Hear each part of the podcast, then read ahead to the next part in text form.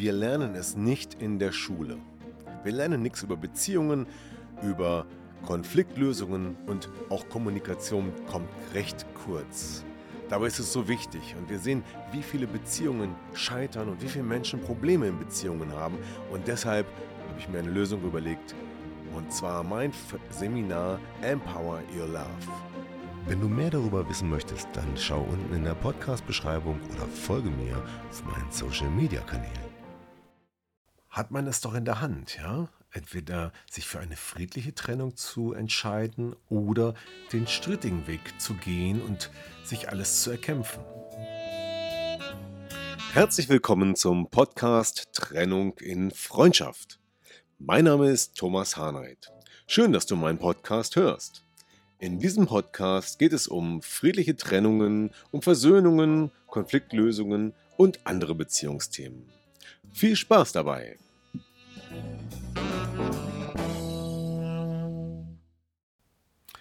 Hallo und herzlich willkommen zu diesem Podcast von Trennung in Freundschaft. In dieser Folge spreche ich über das Thema Trennungskultur. Und ich sage, wir brauchen eine neue Trennungskultur. Ja, warum sage ich das? Worum geht es da eigentlich? Ja, darum geht es jetzt. Trennungskultur, was meine ich damit eigentlich? Mit Trennungskultur meine ich alles, was rund um das Thema Trennung und Scheidung so passiert. Und zwar im Wesentlichen die Haltung und die Grundeinstellung, die wir als einzelne Person, als Paar, als Familie in der Gesellschaft und auch von offiziellen Instanzen, also Kirche und Staat, so haben oder haben könnten und sollten. Und wenn man sich mal die einzelnen Aspekte, die dort vorherrschen, anguckt, dann ist das sehr spannend, denn es gibt eine ganze Menge Dinge, die da einwirken und ich glaube, da gibt es eine ganze Menge Dinge, die auch ja Erneuerungsbedarf haben. Ich habe zu dem Thema schon verschiedene Folgen aufgenommen, die sich mehr oder weniger um die Trennungskultur drehten. Nehmen wir mal die Folge Giftspritzen und Brandstifter beispielsweise oder vielleicht auch die Folge über Narzissmus und ähm, natürlich auch die Persönlichkeit und die Haltung, wie eine friedliche und einvernehmliche Trennung möglich ist, spielt da mit rein. Ähm, ja, vielleicht gucken wir uns mal kurz die Geschichte an. Denn da ist vieles drin verankert und vieles, was ja eigentlich seit vielen, vielen Jahren gar nicht mehr gültig ist und schon selbst im Staat, im Gesetz und in der Kirche anders gehandhabt wird, so lebt es doch in der Kultur, je nachdem, wo man so aufwächst und wo man sich gerade befindet, doch noch weiter.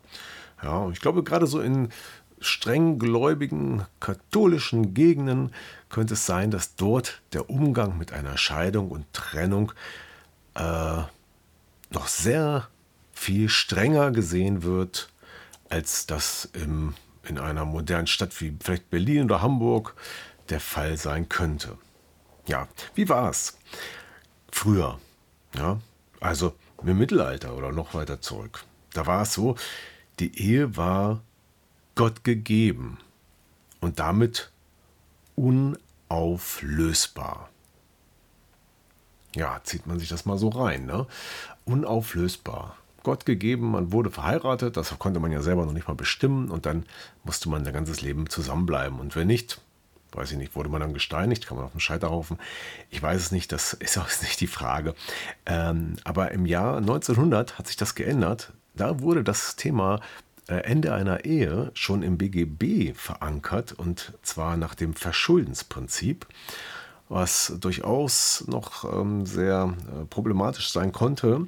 Und das wurde dann auch erst, mittlerweile auch schon eine lange Zeit her, 1976 dem Zerrüttungsprinzip dann ähm, zugeordnet. Das heißt, eine Ehe galt als ja, beendet oder gescheitert, wenn sie als zerrüttet galt. Und da wurde nicht mehr die Schuld gesucht.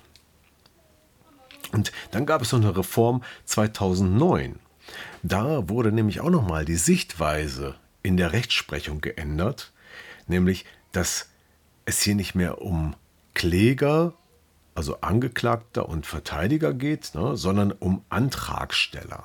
Da wurde tatsächlich aus, der, aus dem Scheidungsantrag mehr oder weniger äh, eine etwas formalisierte Geschichte statt von Klage zu sprechen. Und ähm, ja, zuletzt 2017 wurden dann auch gleichgeschlechtliche Ehen möglich. Wenn man sich das überlegt, 2017, das ist noch gar nicht so lange her. Ja, so hat sich das im Laufe der Zeit gewandelt. Die Art und Weise, wie wir in der Gesellschaft, im Staat und in der Kirche äh, damit umgehen, mit einer Trennung, mit einer Scheidung. Und obwohl die Gesetzgebung, sag ich mal, als, als Richtschnur da ja doch einiges getan hat, ist, glaube ich, in der Gesellschaft und auch vielleicht in der Kirche, also nicht im offiziellen Kontext, aber in dem, was so gelebt wird, noch eine andere Meinung.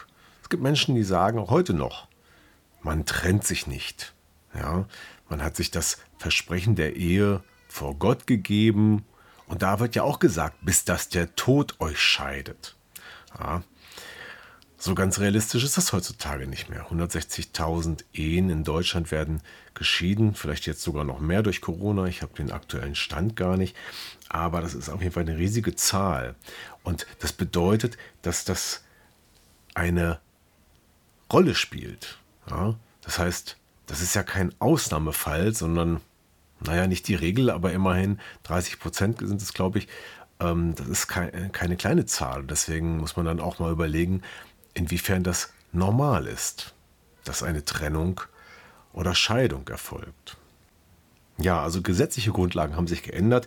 In den Köpfen ist es dennoch nicht immer angekommen. Na, da gelten die Prinzipien, die hm, vielleicht seit Jahren der Opa noch so weitergegeben hat.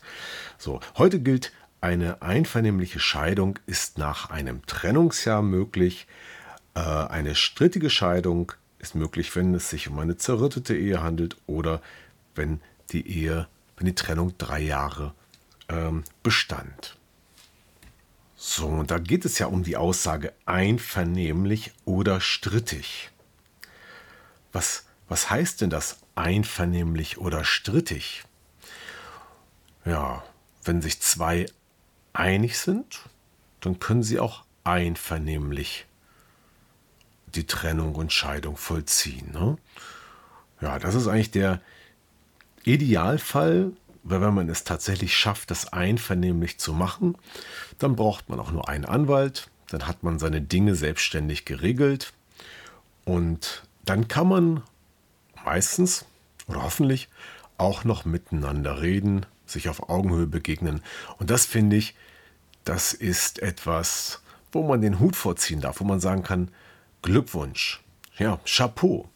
Ihr habt es hinbekommen und das ist ein wunderbares Beispiel, ein positives Beispiel für die Gesellschaft und sicherlich auch ähm, für das Paar oder auch für die Familie, das zumindest auf diese friedliche Art gelöst zu haben.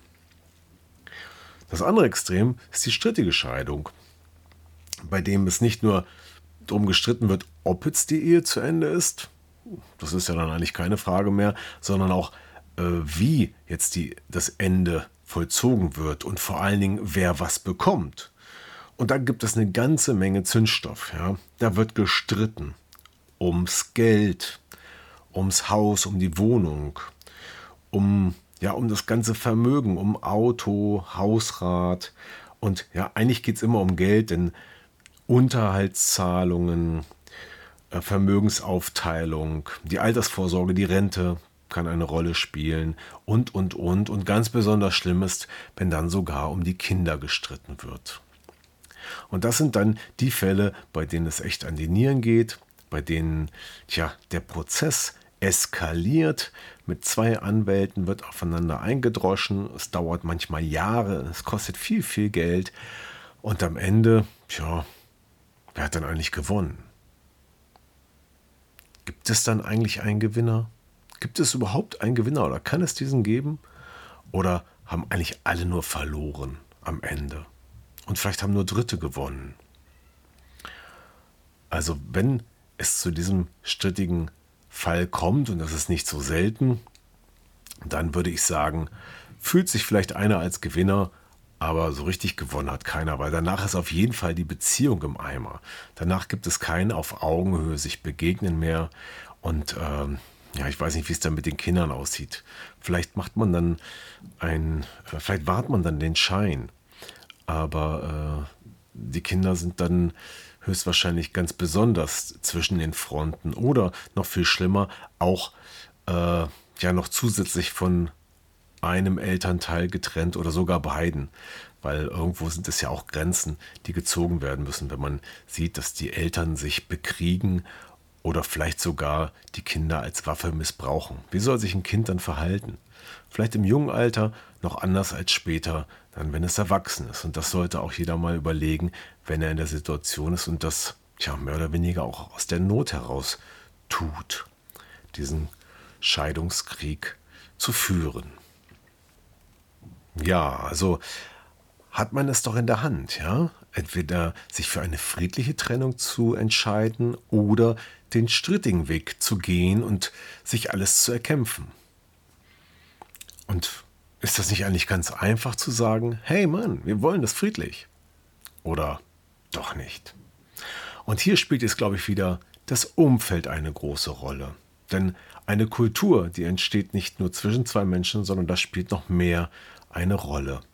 Ja, wie sieht es die Familie? Die Eltern, die Schwiegereltern beispielsweise, die Freunde. Schlagen die sich auf eine Seite und versuchen zu helfen, in Anführungszeichen, wobei sie eigentlich dabei noch viel mehr Schaden anrichten können, weil in dem Moment, wo sie den einen anstiften, gegen den anderen vorzugehen, und der natürlich unsicher ist und vielleicht nicht weiß, was er tun soll und deswegen auf den Rat der Freunde hört, äh, der führt dazu oder trägt dazu bei, dass der, es, dass der Prozess, dass der Konflikt noch mehr eskaliert. Ja, und dann wird es schwieriger, noch etwas einvernehmlich zu lösen. Und gleiches gilt von außen.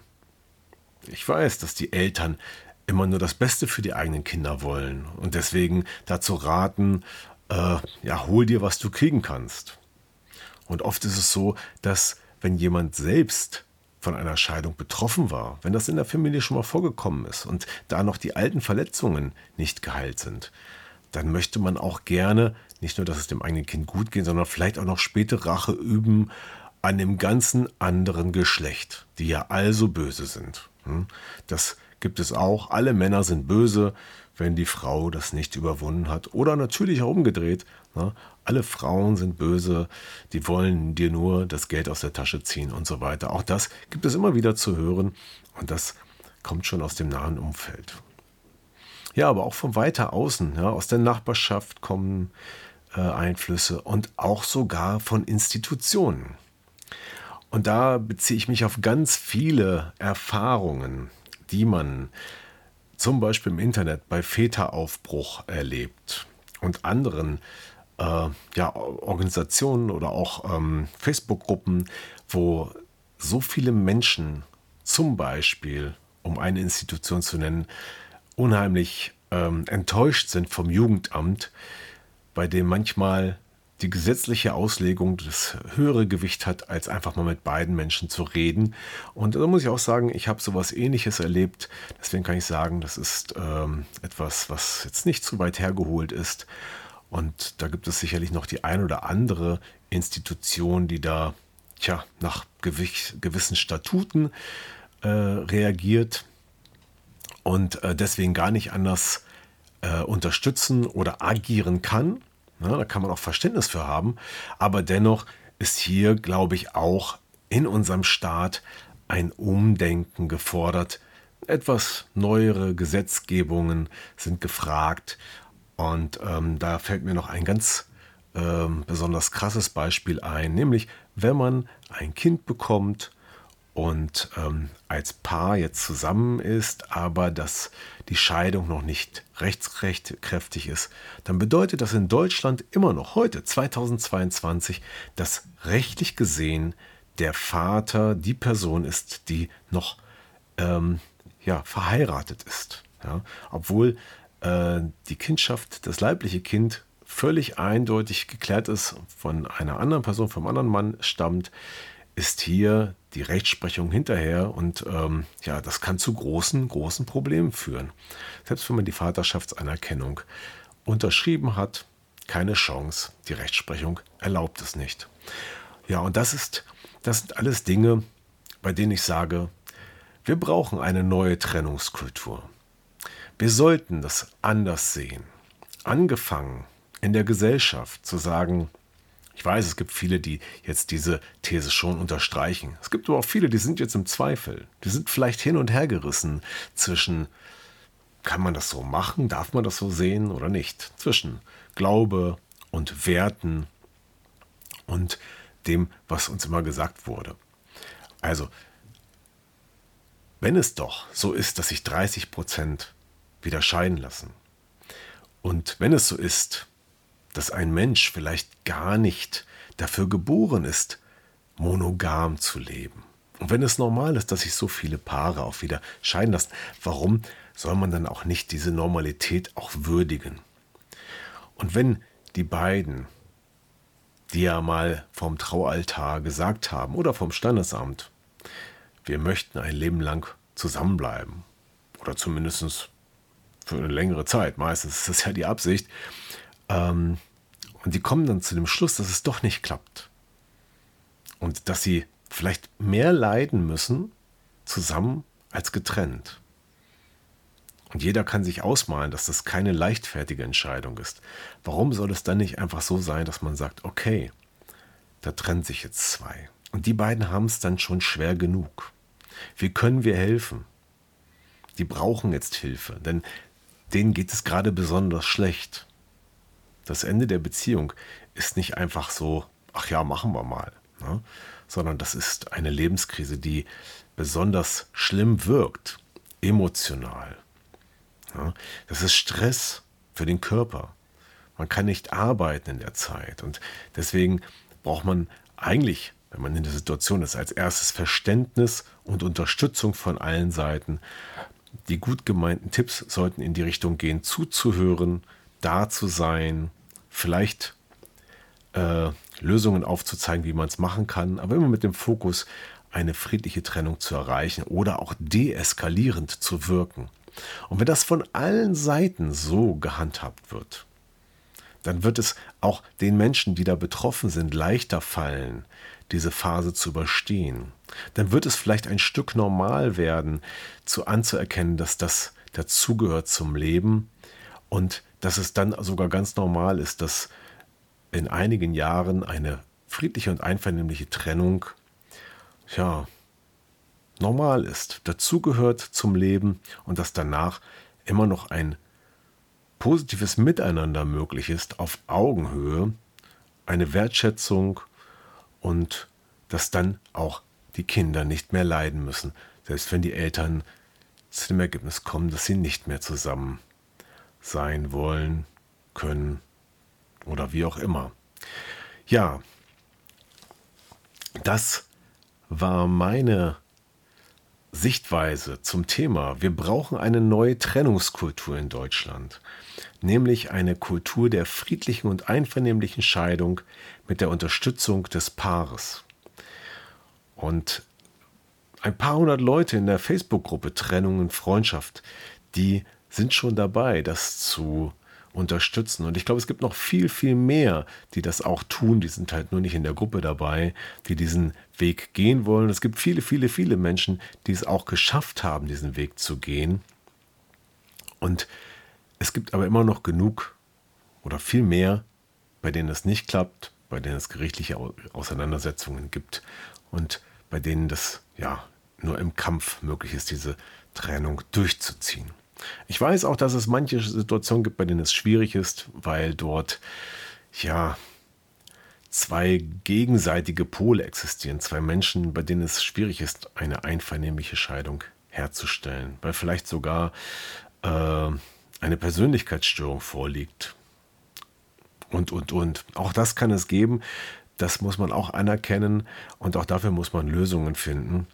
Aber vielleicht ist ja auch dort eine veränderte Kultur die Grundlage dafür, dass es auch dort einfacher wird. Ja, das war mein Podcast zum Thema Wir brauchen eine neue Trennungskultur. Ich fasse noch mal kurz zusammen. Wir haben schon viel Wandel erlebt vom 19. Jahrhundert bis heute. Die Gesetzgebung hat sich geändert, die Kirche hat sich etwas anders aufgestellt und auch bei vielen Menschen ist es gelungen, eine friedliche Trennung zu vollziehen. Dennoch gibt es immer noch viel zu viele Fälle, bei denen das nicht der Fall ist und bei denen sich bis aufs Blut um meist finanzielle Dinge gestritten wird. So, wenn du jetzt sagst, nein, da bin ich nicht dabei, dann gib mal den Daumen hoch. Poste doch mal ein Gefällt mir unter diesem Podcast, um zu zeigen, dass du diesen Weg unterstützt. Und wenn du selber in der Situation bist, du willst dich vielleicht gerade trennen und weißt noch nicht, ob es richtig ist, oder du bist schon in der Trennung und merkst, äh, wir kriegen es nicht hin mit der friedlichen Trennung, weil die Kommunikation nicht funktioniert. Meistens beginnt es ja so. Dann ist es vielleicht der richtige Zeitpunkt, sich Hilfe zu holen. Und dafür ist Trennung und Freundschaft da, nämlich das Paar durch die Trennung so zu begleiten, damit es, dass es friedlich möglich wird, damit Ruhe und Frieden einkehrt. Dann schreib mir einfach oder buch einfach einen Termin bei mir auf meiner Website trennunginfreundschaft.de. Dort findest du alles Notwendige und äh, kannst auch den Kontakt herstellen. Und dann reden wir einfach miteinander. Völlig kostenlos und unverbindlich über deine Situation und ob die Unterstützung von Trennung und Freundschaft der richtige Weg ist. Hin zu einer friedlichen Trennung, zu einem guten Beispiel für die anderen und zu mehr Ruhe, mehr Frieden, weniger Stress und einem guten Ende für alle. Ja, das war mein Appell, meine Mission von Trennung und Freundschaft und dem Ziel, hier etwas auf höherer Ebene in Bewegung zu bringen, was uns allen gut tun kann. Danke fürs Zuhören und bis zum nächsten Mal. Dein Thomas. Ja, das war wieder ein Podcast aus Trennung in Freundschaft. Gemeinsam Lösungen finden. Vielen Dank fürs Zuhören und bis zum nächsten Mal. Dein Thomas Harnight.